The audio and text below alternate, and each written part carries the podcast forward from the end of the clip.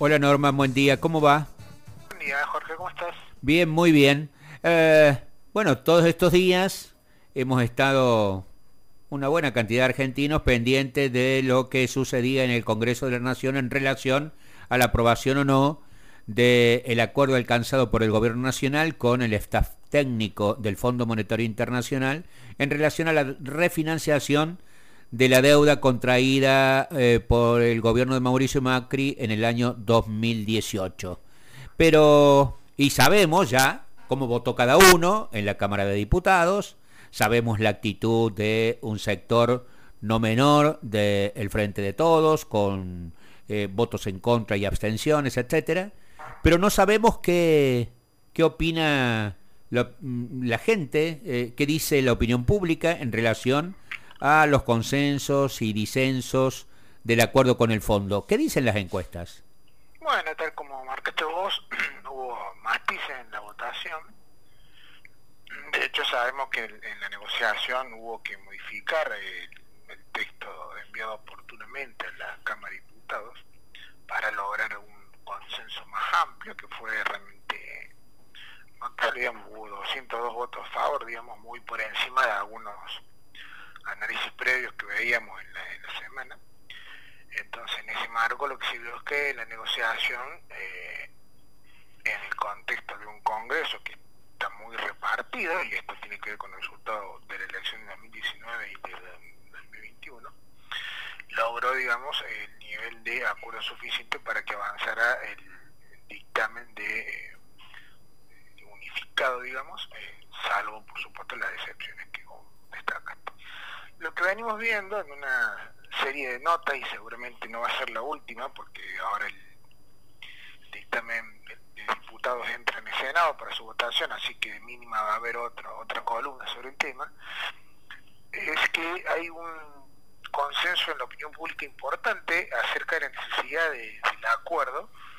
¿En qué sentido? En el sentido que el acuerdo, eh, aunque no se celebre, aunque no sea una buena noticia, digamos en sí, es inevitable en función de que ya había un acuerdo eh, firmado por el gobierno de cambio en 2018. O sea, no es que el acuerdo viene ahora porque se lo busca, sino que el acuerdo renegocia el acuerdo caído firmado por Macri en 2018 y caído en función de que no solamente que el gobierno de Macri perdió la elección en 2019, sino de que los objetivos establecidos en ese stand-by eh, no se cumplieron prácticamente ninguno, o por lo menos no se cumplieron en la cantidad que necesaria como para sostenerlo vigente. Y fundamentalmente, ¿por Porque además ese acuerdo preveía un cronograma de pagos que incumplible, era incumplible antes de la pandemia y después de la pandemia es mucho más incumplible.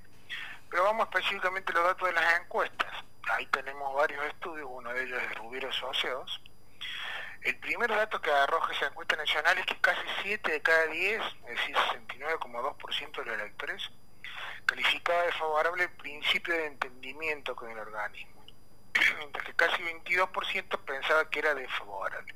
O sea que hoy tenés un 7 contra un 2, claramente, digamos, tenés un consenso a favor de la necesidad de explorar un acuerdo, tenía un 9%, casi un 10 de no sabe, ¿no? Ahora cuando vos le preguntabas, ¿usted está de acuerdo con FMI? uno podría decir, bueno, probablemente ahí descienda el acuerdo. Y sí, descendía, pero descendía poco, pasaba del 69,2 al 63,2. Pues, contra un 27 que estaba en desacuerdo.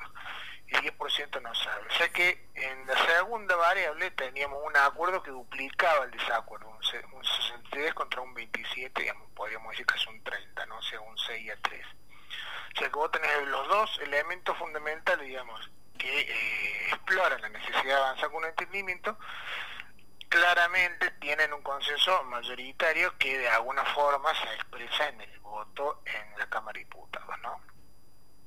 Ajá. Eh, ha habido, eh, creo, una, una encuesta de Delfos que vos integras, la consultora, referida a Córdoba, y, en comparación con lo que pensábamos los cordobeses eh, en el año 2018, cuando, cuando Macri eh, establece, acuerda con el Fondo Monetario, con Lagarde, este, el, crédito del Fondo Monetario Internacional por 57 mil millones de dólares y lo que piensa hoy eh, la población cordobesa en relación a este refinanciamiento, ¿no es cierto?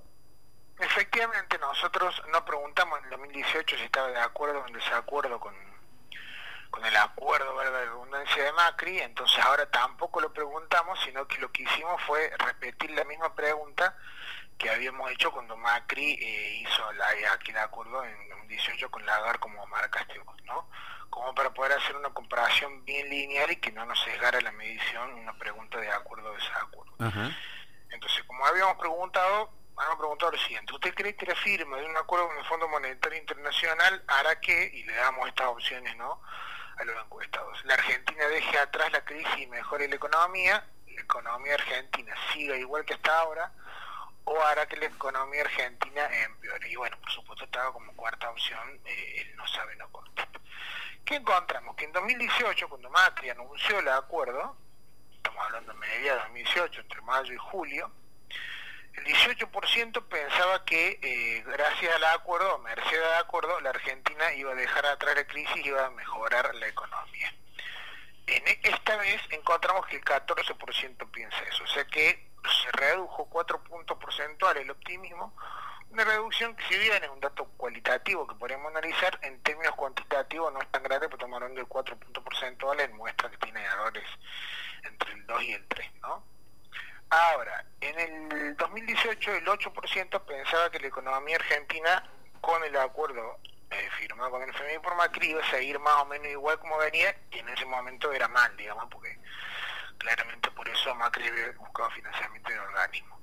Y ahora el 31 espera que siga más o menos lo mismo. O sea que en general podríamos decir que creció la expectativa de continuidad de la situación.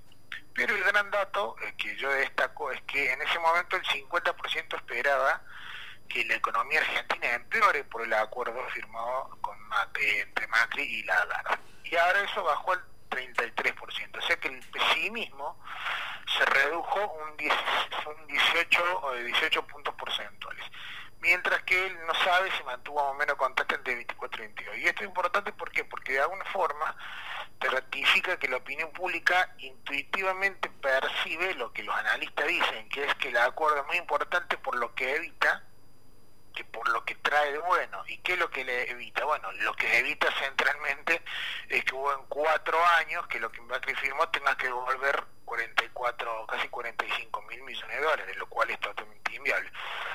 Porque lo que el acuerdo hace es patear hacia adelante el repago, hacer un rollover de la deuda y permitirle a la Argentina, mientras empieza a pagar dentro de tres o cuatro años, ir creciendo en el medio la economía. O sea, de alguna forma lo que eh, la encuesta de Córdoba eh, ratifica es que, bueno, hoy tenemos un pesimismo más bajo y tenemos una expectativa de que la cosa siga más o menos como está, que es una economía que cayó eh, 10% en 2020, pero que rebotó eh, la, en la misma magnitud en 2021. O sea que de alguna forma la expectativa de crecimiento de este año se podría mantener de acuerdo por supuesto, el análisis técnico que después habrá que ver si se verificó o no, ¿verdad? A nivel nacional, eh, ¿hay em, consultas en relación al impacto que tendrá el acuerdo con el fondo en la vida cotidiana de las personas? Sí, sí, sí, hay una medición de Giacobbe, ellos preguntaron qué impacto tiene el acuerdo con el FMI en su vida cotidiana, y esto es importante que me lo preguntes porque, porque lo que nosotros medimos en la encuesta del 2018 y en la encuesta de ahora es el impacto macro del, del acuerdo, ¿no? En cambio, esta encuesta de mide el impacto en términos microeconómicos, en el metro cuadrado de electores. Ahí, digamos, lo que se vio es que... Eh, 31,2% es pesimista, o sea, espera que sea negativo para su vida cotidiana. Una minoría del 19% lo, lo ve positivo, cree que puede impactar de manera positiva. Y un 24,4% no percibe ningún impacto. Y en la misma línea tenés un casi 26% que no sabe. O sea que vos lo que ves ahí, no diría yo un pesimismo dominante, porque tenés una de cada tres opiniones pesimistas, pero sí veo un escepticismo fuerte, porque tenés mucha gente que no sabe y mucha gente que dice la que no veo ninguno o no puedo identificar ninguno. O sea que es un punto donde ahí sí a la opinión pública le cuesta más dar una respuesta que no sea una sociedad de la incertidumbre, ¿no? De todo modo, vemos como adelante, hay varias mediciones que aparecieron después, hay encuestas de de Aresco, de Analía del Franco, que incluso ingresan en la, eh, variable del tratamiento legislativo, es decir, cómo votar los diputados y senadores, cómo votaría usted si fuera legislador. Así que seguramente cuando tengamos el resultado en el horizonte del voto en el Senado, y es decir, si el acuerdo sale o no sale finalmente, porque claramente requiere también el venio de la Cámara Alta, vamos a hacer algún análisis de estas consideraciones más recientes, ¿no? Gracias Norman, como siempre.